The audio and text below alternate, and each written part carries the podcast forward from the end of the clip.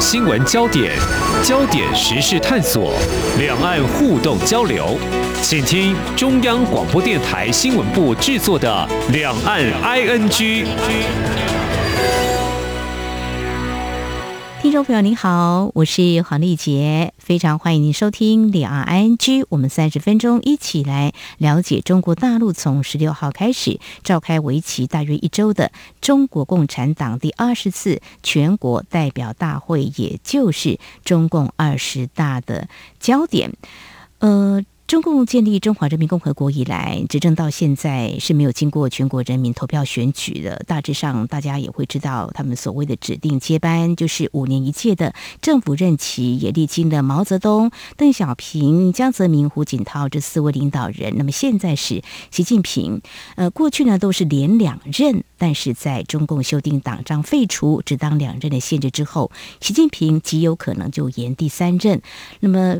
如果是的话呢，当然就是打破惯例了啊。那么，由于中国大陆在改革开放之后，它的政经实力对全球就有相当影响。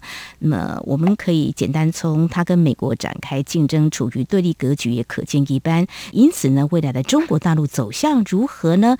呃，在中共二十大有可能将所谓的习近平新时代中国特色社会主义思想修改后写进党章前，我们在今天特别邀请成功大学政治学系教授梁文涛来观察习近平过去啊、这主政十年的特点。为什么有些人将他跟毛泽东思想或邓小平理论的重要性来并列呢？非常欢迎梁教授，你好。嗨，王姐，还有各位听众，大家好。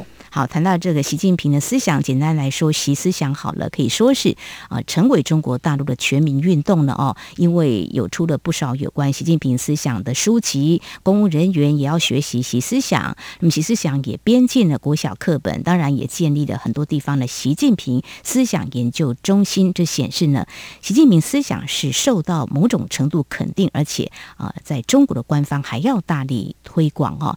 当然，习近平上任以来十年下来，大家印象比较啊深的，或许一刚开始就是有整治党风啦，像打击贪腐啦，但是也有会听他说到这个马列宁主义啦，或毛泽东思想一定不能丢，呃，丢了就会丧失根本。可以显示过去这十年来，他有一些主政或所谓的施政的一些做法，多少可能跟毛泽东有关，是说有一些毛泽东的元素吗？呃，是这样哈，我们先要了解中共这个体制，基本上他们就是强调以党领导政，嗯、所以一切都是党优先的。所以谁是最高的领导人呢？实际上是党总书记啊。所以国家主席也好，国务院总理也好，其实这一些都要服从于党。所以最终呢，谁是党总书记，就是谁是。第一把手，那过去的情形大概了解啊。有时候他们政府第一线的，特别是国务院的啊行政单位的负责人啊，像刘少奇啊等等，嗯哼，他实际上跟毛泽东的关系就是他们在前面工作，但是毛泽东就是很多地方都是指指点点嘛，然后又批评嘛，啊，他自己都是在搞政治，嗯哼，所以简单来说，其实习近平。比较像毛泽东的一个很重要的地方，就是他在行政上是没有去做什么具体的第一线的工作的，啊都是李克强国务院他们去做。他是党主席，也是最重要是他是党总书记，所以他最重要的是要巩固他的这个权力，啊，巩固他作为红二代的绝对的领导地位。其实我们回顾十年哈，大家可能觉得一开始觉得啊，他是好像是不是笨笨的啊，或者说他学历也没那么好啊。嗯嗯。但是我个人的判断是，他是非常精明的人，而且他非常清楚他要做的是什么。哦。简单来说，我的看法是，他自己从上任以来啊，希望巩固他的势力嘛。嗯。但是因为他要去判断他到底要不要。遵从邓小平以来每个领导当十年哈，嗯，这个规定嘛，那个惯例嘛，那对他来说，他有一个很重要的特点，就是共产党里面的血统论是非常重要的。谁谁谁的后代。你如果不是谁谁谁的后代，嗯，其实像为什么是他跟薄熙来去争呢？对，因为薄熙来是薄一波的第二代嘛，是所以二儿子。他最大的对手其实就是薄熙来。那因为他们之前还年轻嘛，所以对他们这些红二代来说，不管是江泽民、胡锦涛。这些人其实都是过渡时期的，嗯嗯，这个已经非常明显了。特别是他在把他的殖民思想放到党章里面的时候呢，最重要是凸显这个思想这两个字。那重点是习近平思想跟什么？毛泽东思想跟马列思想是有思想的层次的。嗯，邓小平的只是理论。然后三个代表也只是一些理论，对。然后科学发展观它更低层次的，只是一个观念啊，就是嗯，邓小平理论底下的三个代表跟科学发展观，其实都是发展邓小平理论。嗯，那邓小平也就只有理论哦，嗯，他是根据毛泽东思想跟列马列思想衍生出来的理论哦。嗯，所以这个大家可能感觉啊，这好像没什么，但其实就是有这样的区别。所以，习近平思想是要跟毛泽东思想、跟马列思想是并列的。嗯哼哼，他是有这个高度的。所以，那为什么他可以有这个高度？因为他有红二代的身份，他是正统的身份。是，所以这个血统论在共产党是到现在当然非常重要啊。所以从这个延伸出来，就很简单嘛。哈，我们一直常常以前都会说啊，什么李克强啊要取代他啦，威胁到他啦。其实。在我看来，这些都是那些自媒体的炒作啦。因为很多人都想习近平要倒台嘛，啊，当然很多人哈都觉得，哎，他有政变啊，他要被软禁啊，嗯，等等很多这种传闻。是是。那其实在我看来，这些都是炒作啊。我问为什么？因为其实当然过去这十年哈，嗯，施政的部分，其实坦白讲，他没有什么施政，他都是口号。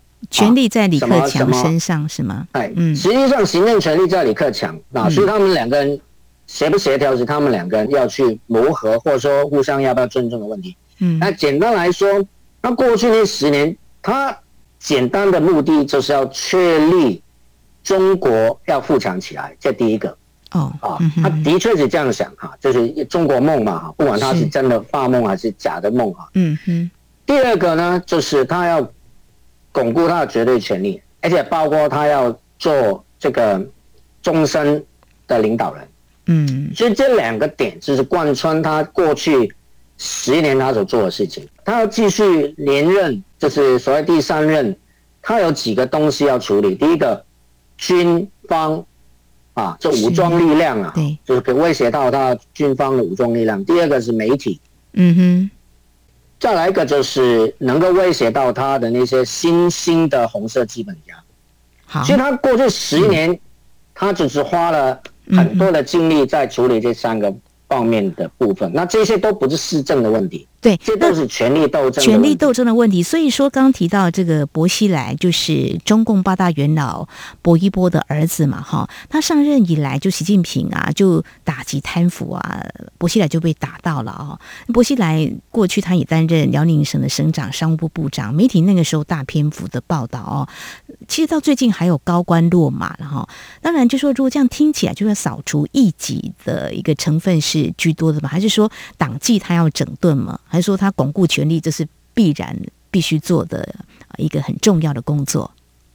呃，我可能可以先直接提到他巩固军方，他在军方的势力这部分，其实就会有带到一部分了。嗯、简单说，他最主要要处理的问题，就是江派遗留下来的这一些。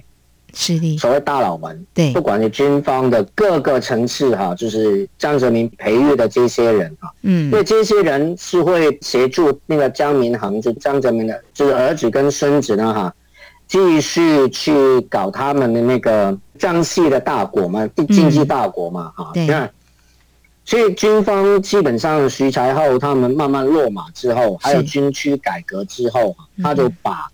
人事整编了之后，他就慢慢混上他的亲信嘛，这个是大家都耳熟能详的啦。但是有一个答案，咱不要忽略的，就是武警的体系。嗯，武警的部队啊，他真正完整掌控的是到二零一八年。哦，二零一八年他们出了一个中共中央关于调整中国人民武装警察部队领导指挥体制的决定，重点就是武警部队全面改为由党中央跟中央军委集中领导。嗯，简单意思是什么呢？武警部队因为它有部分是可以受国务院领导的，所以简单说。其实武警部队对习近平的威胁是最大的，因为你去出访，你去什么样，不是军队在陪你，是武警在负责，嗯，你的那个安全的，嗯哼。所以，其实如果要搞政变，要搞暗杀，其实武警最有可能是武警发动的，嗯哼。啊，所以他拿到了这个之后，基本上已经全无后顾之忧了，嗯哼。所以二零一八，简单说，那个破天荒的，也就是说别人之前都不敢做的，他就做到了。啊，就把武警都归到军委主席统治，那就等于是李克强完全没有任何武装力量可以调配了嘛？哦，完全就没有威胁了。所以李克强怎么可能可以威胁到？嗯哼，那这个就是军方的部分了。是。那第二个部分就是媒体的部分，媒体的部分也是，我们过去常常会听到一些评论也说啊，这个媒体高级黑那个习近平。表面上是称赞他了等等，实际上是要让他声望受损。前几年的确有这个状况，嗯哼，但是其实他慢慢后来大家也有注意到，就是后来习近平已经确立了纸的媒体啊，中央像人民日报啦这些媒体，嗯，还有央视啊那些中央的呃电视媒体是哦新闻，嗯啊还有网媒啊，嗯，其实基本上他都已经掌控。简单一个做法就是他。确立了媒体要姓党嘛？是啊，大家应该有听过，就姓党。那姓党什么意思啊？我是负责党呢，是是。所以简单说，这个党高于行政，这个有确立了嘛？对。所以李克强也再有你见缝插针，当然还是有啦，但是他的曝光率等等，当然还是会有。但因为毕竟李克强是国务院总理，你你不能什么都不报啊，对不对？推动很多政策还是他来推动啊。但是李克强没办法再透过媒体有太大的。这个对他的这个威胁，威胁哈。那再来最后一点，他要去处理就是江系江派过去扶植的那些大的红色资本家啊，当中最主要就是马云跟马化腾，也是因为他们最有名，所以最终没有把他们送到监牢啦。习近平也没有必要要动他，但是对于有一些其他的哈，许家印啊，基本上那就直接就动他了。关起来哈，把他财产都带走了，邵建华更不见了。嗯哼，所以基本上就是他已经把江西的人马讲白一点呐，就是江西的所有白手套，嗯哼，都处理了，不然就架空了。他在这三个方面，就是权力斗争的部分已经彻底成功，我就看不到任何悬念。他二十大还会有什么？当然，如果突然间有一个暗杀呢，很难讲。但是我觉得这个机会。机会是非常非常低啊！是，所以在军方、媒体还有这个党内的江西人马，他都已经扫除异己，已经全力算是巩固了哦。那习近平的思想，他怎么样来落实在所谓的？新时代中国特色社会主义思想，呃，要强军强国吗？到底有哪些让我们感受到这习近平的主政的一个风格呢？刚才梁教授也提到了整治的像阿里巴巴、腾讯这些大型企业哈。那在当时可以说去年的时候，外媒包括台湾媒体高度关注，就说哇，那习近平是不是在推动经济发展？他的思维有点不太一样，是向左靠吗？还是有什么样的一个想法？但是好像是不无哦，这个要扫除异己，就是江西人马。那这样来看的话，因为习近平他这个思想端出来之后啊，这几年大家也在解读，不管是在啊这个军事改革了，还有各方面都有许多的作为。那习近平也强调依法治国。那不管他是不是有所谓的实权，像李克强一样国务院总理，但是他也担任了很多的什么小组的这个啊、呃、组长了哈。好，怎么样来看这个习近平他的所谓的法治思想到底是有哪些？他的本质，他的意识形态到底是什么呢？对，其实呃，他在二零一八一九年就已经非常大力的在推动他所说的新时代中国特色社会主义思想。嗯。那里面其实它的大概有十九个最重要的纲领啊。嗯，那里面习近平跟毛泽东最重要的分别在于什么呢？就是毛泽东是真正的马列的那种国际主义的思维，嗯、习近平是加了那个所谓马克思主义中国化啊，要所谓结合马克思主义在中国的。场域啊，去实施底下，所以简单说什么意思呢？啊，也就是我说什么是马克思主义，就是什么是马克思主义。因为中国化，那当然是我们决定什么是符合马克思主义，就是我们说了算嘛。所以，这过去几年有很多关于马克思主义中国化的书籍，我也买了不少。嗯嗯啊，但他们其实简单说，就是按照中国国情啊，等等等等等等。嗯嗯嗯，那意思。他因为他要结合他的所谓中国梦嘛，啊，还有中华民族伟大复兴嘛，对，所以他要把这个民族主义的元素加进去马克思主义里面。嗯嗯。但问题是，马克思主义本来就是国际主义，他根本就没有去想这个哪一个呃民族哈，他们苏维埃的想法，也就是，即便你是不同的国家民族，你加入苏维埃，那那个只是国际的主义，其实国际主义，我们都信从同样的主义，同样的理想，就建立共产社会。所以毛泽东当时很多的做法是很奇怪的啊，比如说他越南旁边的有一个岛，后来就给了北约，啊，现在拿不回来。后来当然很多原来属于中国的领土也是不明不白又给了苏联嘛。所以其实对他们来说，我们对兄弟之邦无所谓啊，我还协助你。我人民饿死了，我还要支援其他那个拉丁美洲那些共产国家哦，社会主义国家嘛，嗯嗯，所以那个是毛泽东的想法嘛。那习近平就不一样，因为他自从江泽民之后，他们就开始鼓吹所谓中华民族主义了，啊，包括对日本所谓的侵华战争啊那个声讨。嗯，是从江泽民时代就开始，到习近平当然就更不用讲啊。嗯哼哼，每次都是有抗日反日的这些电影啊、电视都很多。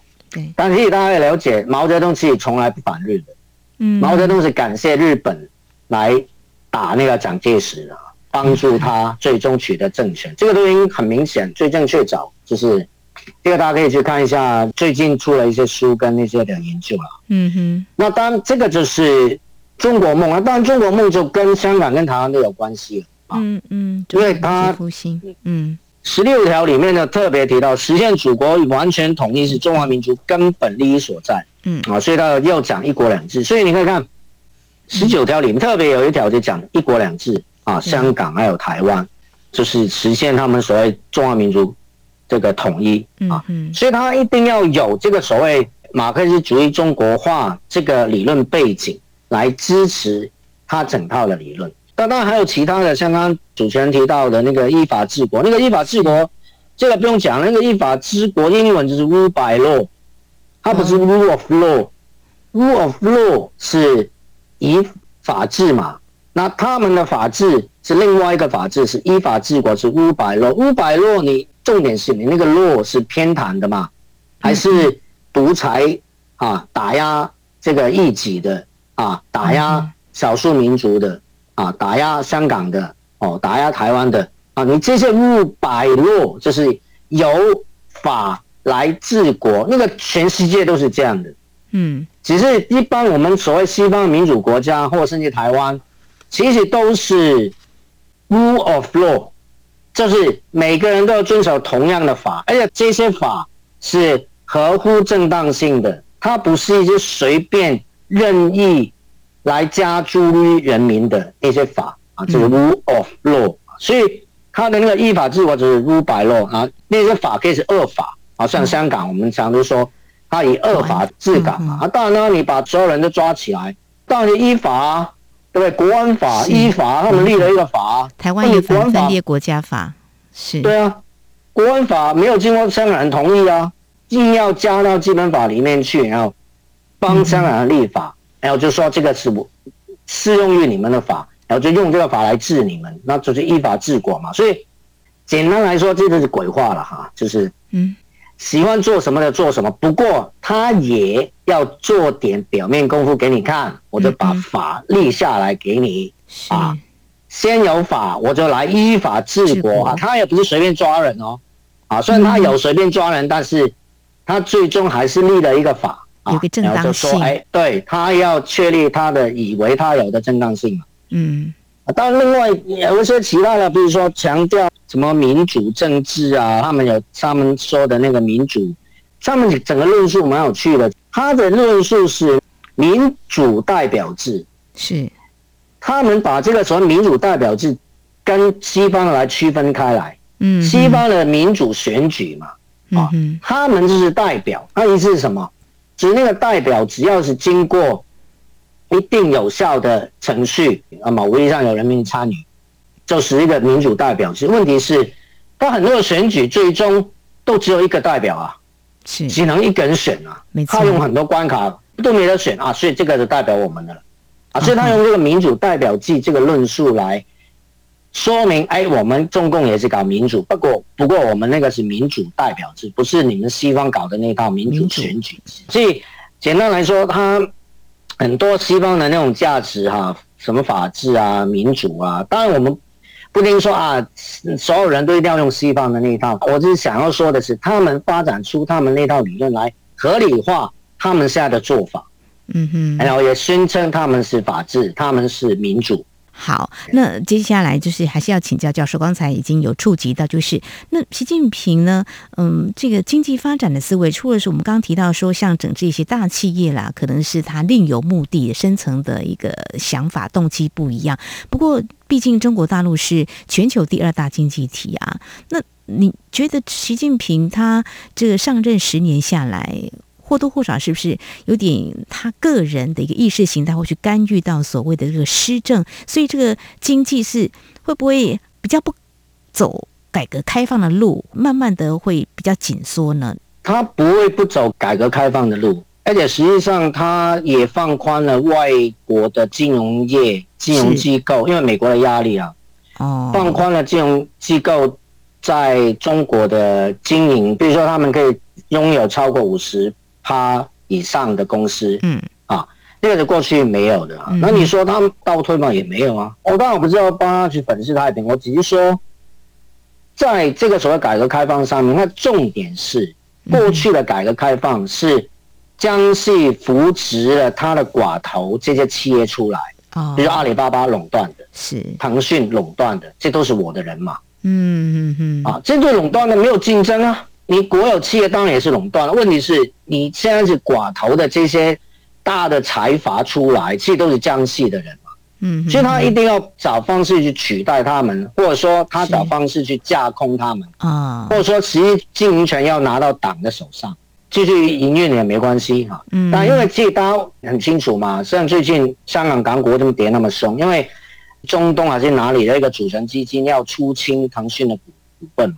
嗯，他们放话说我们要全部要出了，那个几千亿的钱，嗯哼哼，为什么那个主权基金要出腾讯的股票啊？没有未来吗？中国没有未来吗？没有，不是，因为它已经不是过去的那种，就是在全球资本主义可以竞争的这些企业了嘛？因为党的干预太多，他们根本不可能到外面再竞争了嘛。嗯哼哼，所以等于是说，他这个方法以杀鸡取卵，哦。最重要，把腾讯也杀了，是，嗯哼，当然，他也同时达到目的，就是把江西的势力也瓦解了，也不是完全瓦解了，因为他们还是有股份在里面，只是说，就是他们未来会更进一步的去控制或影响这些寡头大的国际企业的这些活动跟行动嘛。那你如果是国际投资人，你都看得很清楚的话。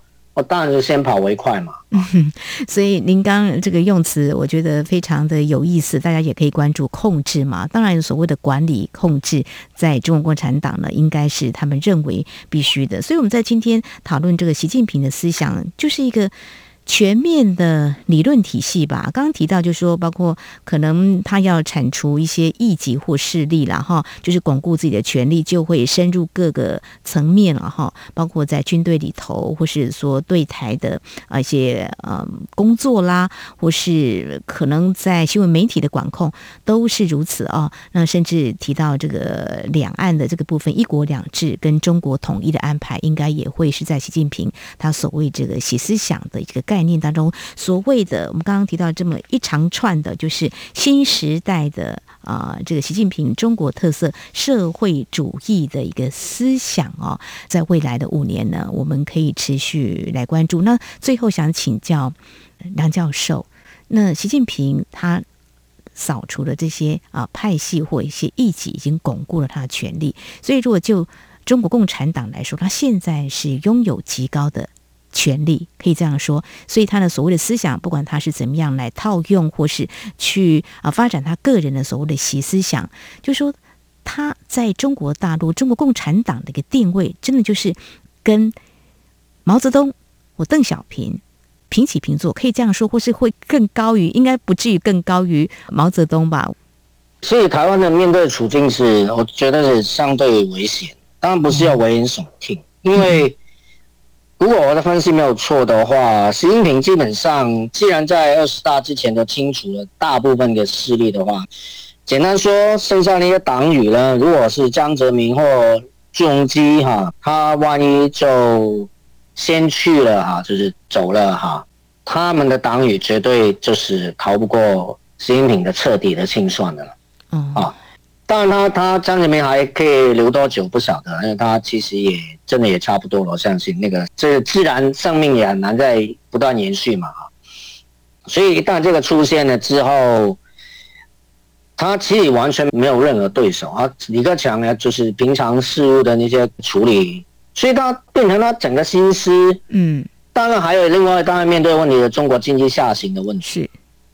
那其实不管是中国经济下行或怎么样啊，其实对台湾都非常不利。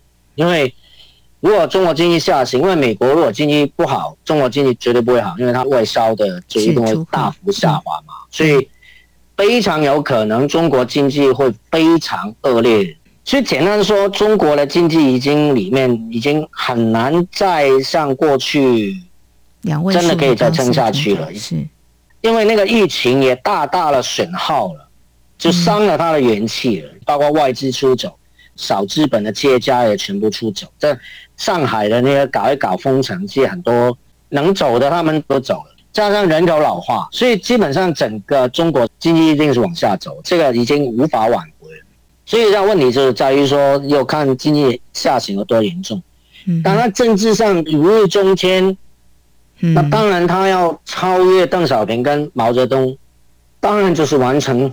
这个所谓祖国统一的美梦嘛，哦，所以所以台湾是我觉得蛮危险的，嗯，当然有很多其他因素啦，地缘政治、美国的、日本的态度等等，但是就他个人意志来说，刚好主持人就提到这一点，他能不能超越毛泽东跟邓小平，那就是看他能不能拿下台湾，哦，所以这个就是他未来十年。我认为他个人来说也没什么可求了啊！我反正你的对手全都被我打挂掉了，对不对？现在剩下的只有美国，嗯，还有还有就是那些小流罗啊，那个台湾、香港那边啊，所以他就是要去处理。那我当然我不是要唱衰台湾，我觉得我们一定要坚定守护着我们是珍贵的宝岛啊！因为我觉得我来台湾二十年，我非常喜欢台湾，而且。嗯，一定会跟大家共同进退啊，死就死在这里。但是我的意思只是说，嗯嗯嗯，我们不能忽略，不能都好像狼来了啊，到最后，但其实大家也了解，乌克兰人在。普丁还没进去打之前，他们也绝对不会发生。不可能，但是还是开打。所以今年的双十国庆，蔡英文总统的谈话就守土卫国，你我同行啊！我想他也是很务实的，看到整个一些局势，还有中国大陆内部的一些问题啊。那就像梁教授刚刚提到的啊，俄乌战争为什么会发生？普丁总统为什么会有做出这样的决定？那中国大陆对于两岸的关系，对台湾问题处理，他会做出什么样的决定？这也是我们在今天探讨习近平思想的时候，也必须关心的。非常谢谢成功大学政治学系教授梁文涛，针对习近平过去主政十年来作为，还有未来的可能一些做法，那么提供你非常专业的解析。非常谢谢梁教授，谢谢你。好，谢谢主持人，谢谢各位听众。好，以上就是今天两岸局节目，非常感谢听众朋友您的收听，瓦丽杰祝福您，我们下次同一时间空中再会。